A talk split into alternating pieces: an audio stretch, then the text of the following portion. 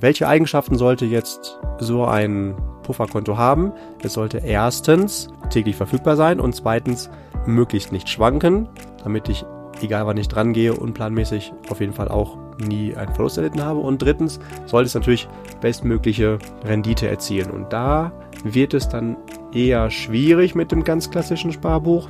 Es gibt auch eine gute Nachricht. Es gibt ein aus meiner Sicht empfehlenswerteres Pendant. Das kennen auch die meisten. Das ist dann ein Tagesgeldkonto. Und Tagesgeldkonto ist, wenn man so vereinfacht will, das bessere Sparbuch. Hallo und herzlich willkommen bei Financial Health. Hier geht es um deinen finanziellen Erfolg. Wenn auch du Lust auf Durchblick, Fortschritt und finanzielles Geschick hast, dann bleib dran. Zudem erfährst du exklusiv, wie Julians gegensätzliche Erfahrungen auf Perus Straßen sind. Und los geht es. Lieber Julian, ich habe mir heute ein ähm, Thema ausgedacht.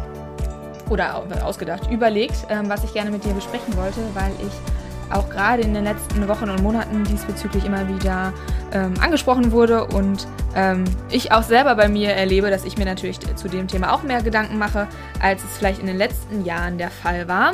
Und zwar soll es hier in dieser Folge heute um die verschiedenen Zinsprodukte gehen. Äh, wir haben jetzt hier gerade Dezember 2023, also die letzten Züge dieses Jahres. Und wir haben mit der EZB, der Europäischen Zentralbank, gerade einen Zins von 4,5 Prozent, der aufgerufen wird. Was im Umkehrschluss dazu führt, dass Zinsprodukte wie Tagesgeld, Sparkonto, Festgeld, Sparbriefe und so weiter ähm, wieder attraktiver werden in der Art und Weise, dass sie jetzt einfach wieder Zinsen haben. Das war ja viele Jahre nicht der Fall. Sprich, die Menschen machen sich natürlich Gedanken, okay, lohnt es sich, da ja, Geld zu investieren oder in diese Sparprodukte, Zinsprodukte ähm, Geld einzuzahlen. Und ich würde gerne heute mit dir einfach mal die verschiedenen Zinsprodukte durchgehen und gerne auch eine Meinung von dir als ähm, kleiner Finanzexperte ähm, haben, auch wenn ich schon so ein bisschen vorahne, was deine Meinung dazu ist, aber ähm, ich hätte sie auch gerne fachlich begründet. Sehr gerne, das machen wir. Okay. Äh, gut, fangen wir doch ganz vorne einfach mal an. Hm, ganz, ganz langweilig gibt es das Girokonto und ähm, zudem noch das ähm, Sparkonto, was man sich eigentlich wie so ein, ähm, ist, kann man sich wie ein Sparbuch vorstellen, oder? Äh, ja, genau. Also vom Prinzip meinst du wahrscheinlich sogar Sparbuch, oder? Oder was meinst du? Ja, ja, ja, wahrscheinlich. Ja, ich kenne das Sparbuch noch früher als, ähm, als ich klein war. Hm, das war wirklich so ein ähm, Printheftchen und da hatte ich dann so Aufkleber drin.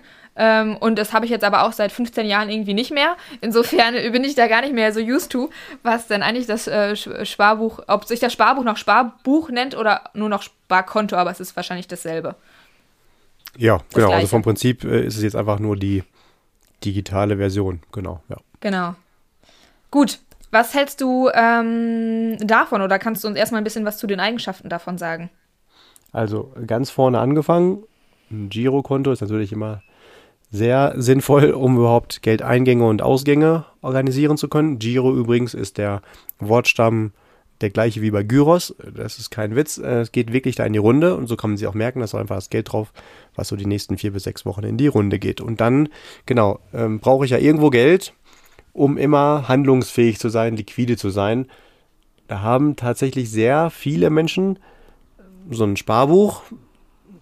Das Gute daran ist, dass es separat vom Girokonto ist und man das Geld erstmal physisch woanders hat um nicht geneigt zu sein, das, was auf dem Girokonto ist, auszugeben. Also man sollte seinen Puffer, mhm. seinen äh, Liquiditäts, äh, seine Liquiditätsreserve, das Sicherheitsgeld äh, immer separat liegen haben. Übrigens bitte nicht Notgroschen nennen, denn äh, energetisch bedeutet das, ich habe den Fokus auf Not und dann ziehe ich die wahrscheinlicher auch an.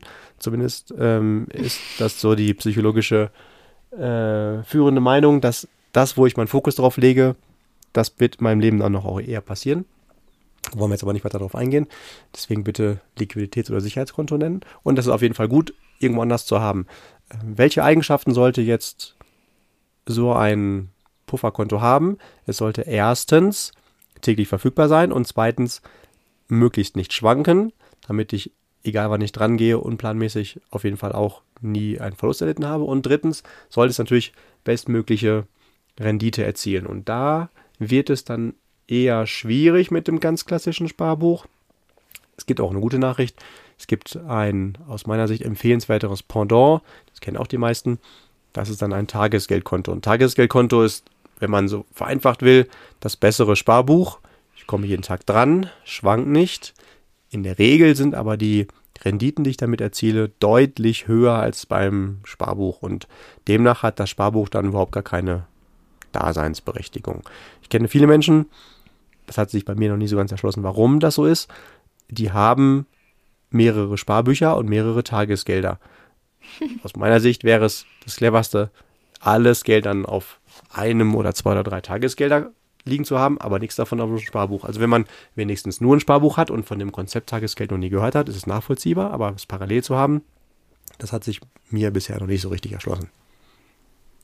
Na, ich kann mir vorstellen, dass das ähm, Sparbuch ganz viel ähm, noch so von der Tradition lebt.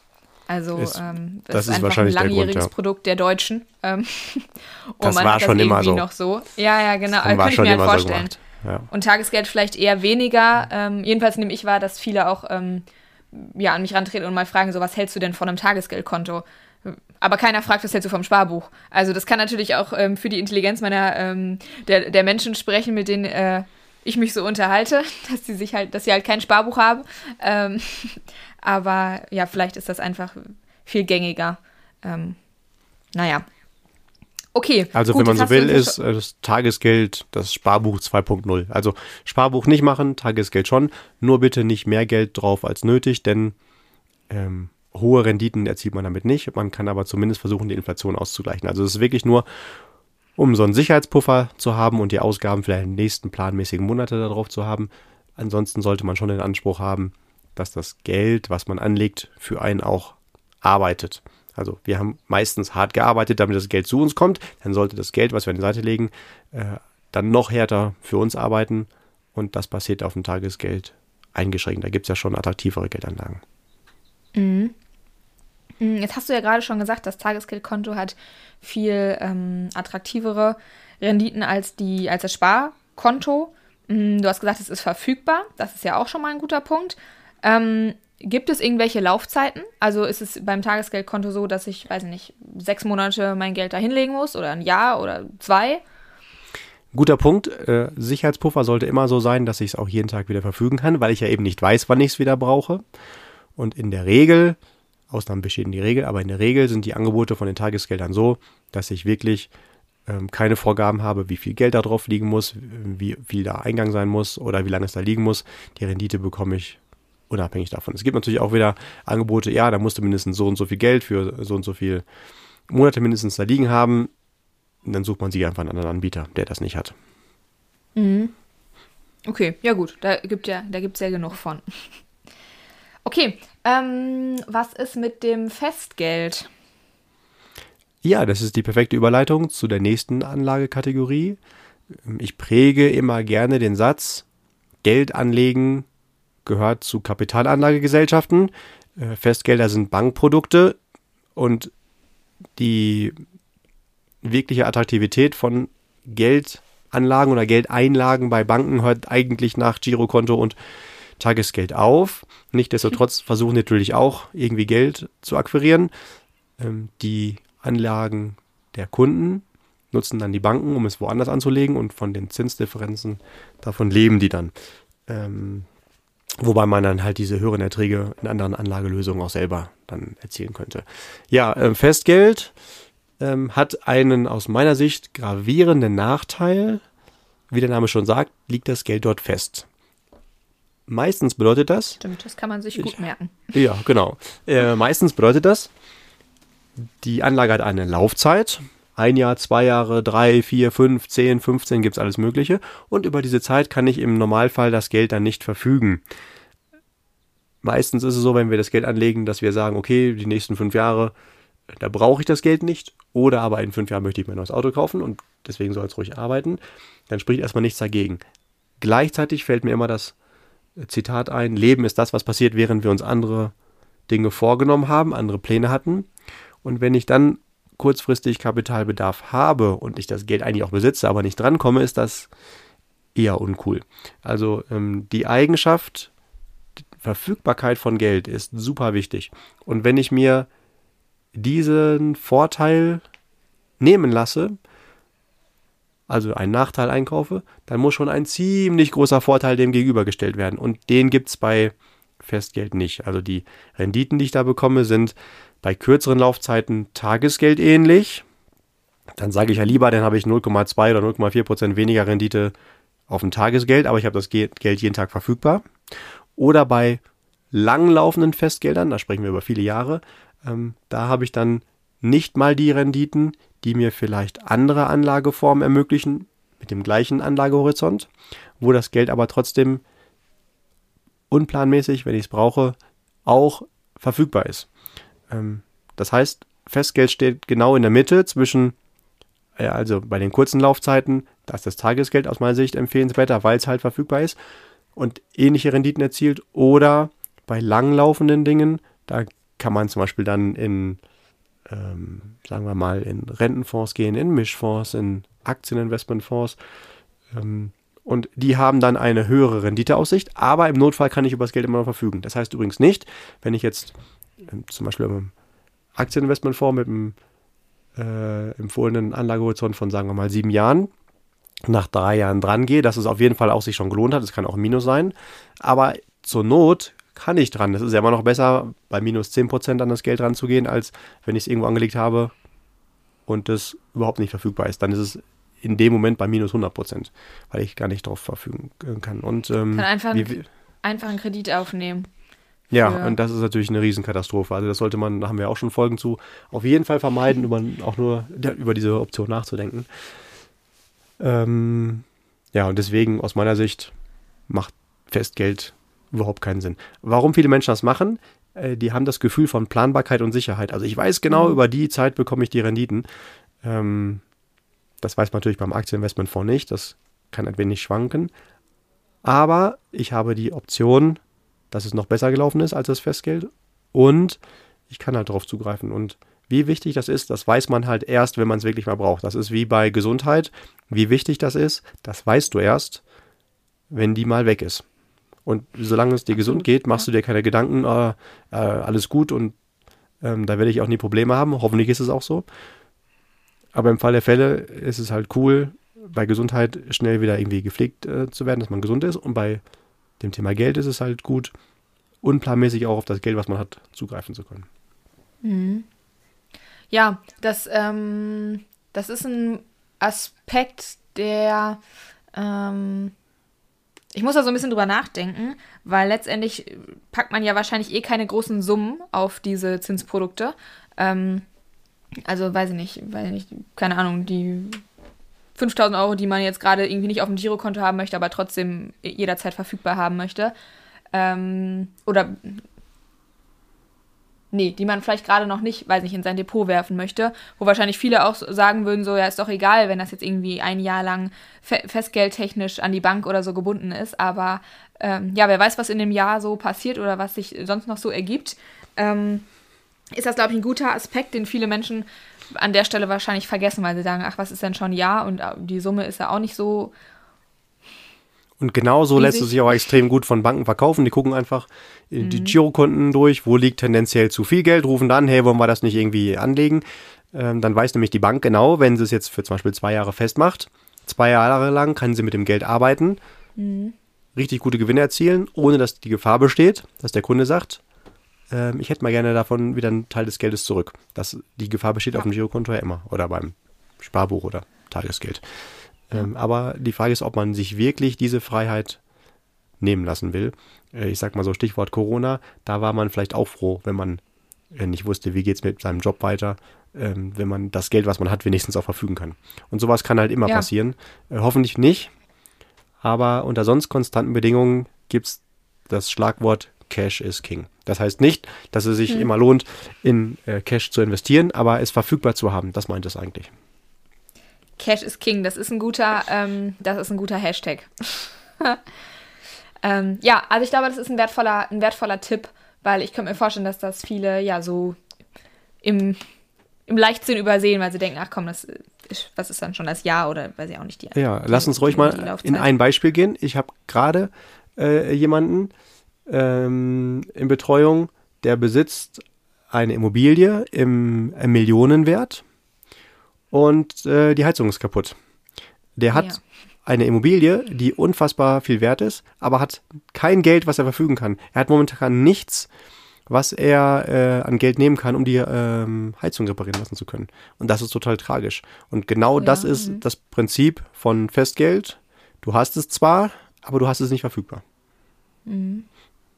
Ja, und dann ist die, dann ist die Kacke am Dampfen, sage ich mal. ja, das ist, das ist natürlich wirklich ähm, tragisch. Und wir haben einfach, so blöd es klingt, die alle keine Glaskugel, wissen halt nicht, was äh, im nächsten Jahr meinetwegen jetzt ist.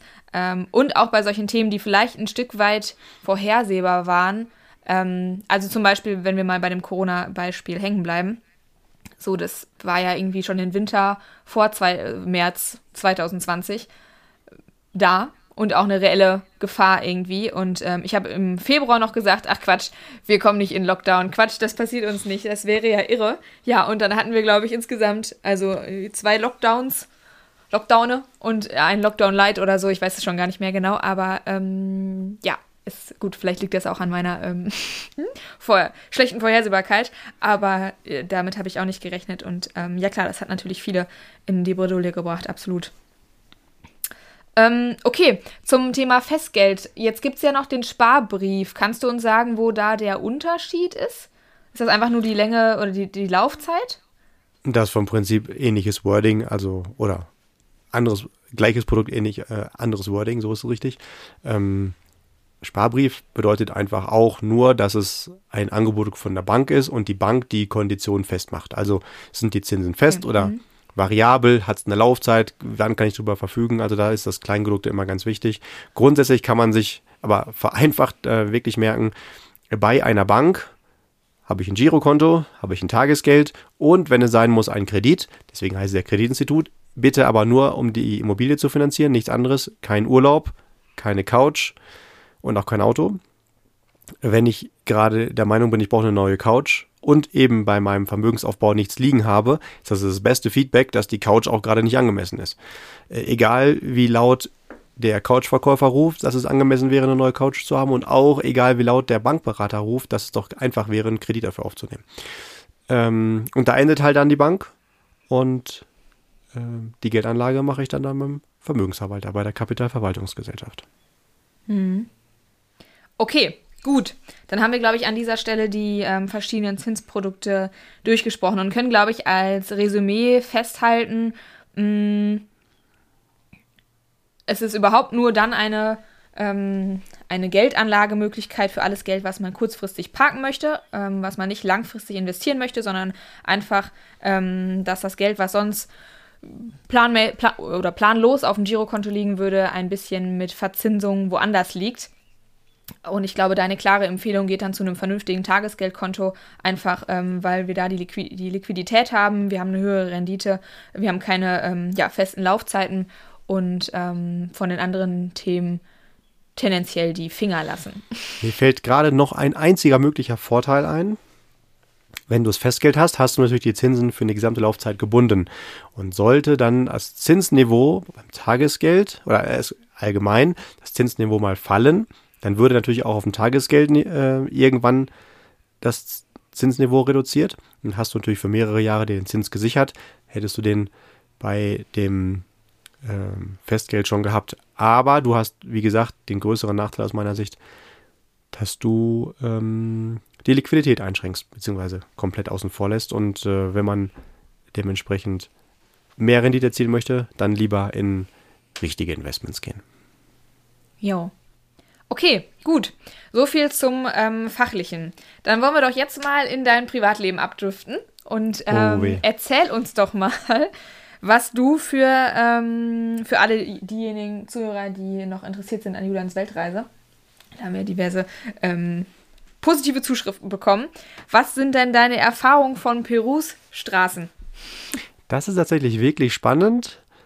Wir sind mit einem großen Expeditionsmobil unterwegs und äh, mögen es natürlich auch auszuleben und fahren hoch in den Anden, teilweise auf 5000 Meter Höhe, kann man sich in, in Europa gar nicht vorstellen. In Deutschland gibt es nicht mal Berge, die hoch sind. Ähm, und die sind dann wirklich auch nur genauso breit wie das Fahrzeug. kommt jemand entgegen, muss man ein bisschen kreativ gucken, wo man irgendwie ausweicht, ohne dass einer von den beiden dann gleich den Berg runterfliegt. Ähm, und wenn du diese Straßen viele Tage fährst, dann bist du natürlich schon so geprimed und dann kommst du in die Hauptstadt von Peru. Ähm, hast du auf dem Schirm, wie die heißt, Amelie? Äh, ja, äh, Lima. Ey, nicht schlecht. Also ich hätte das vorher nicht gewusst. Respekt.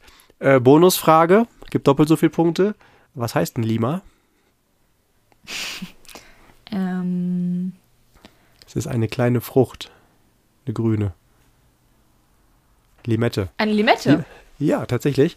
Echt? Äh, auf Ach, jeden Fall ähm, kommst du dann dahin und hast dann diese Prägung von den anderen Straßen im Kopf. Dann denkst du, was denn jetzt hier los? Mir war das vorher auch nicht so ganz äh, bewusst, aber Lima ist eine Stadt in der Wüste, obwohl sie an der Küste liegt. Nur die Flüssigkeit äh, oder das Wasser von der Pazifik äh, kommt halt nirgendwo runter. Es ist wirklich, äh, da regnet es nie, nie, nie, nie.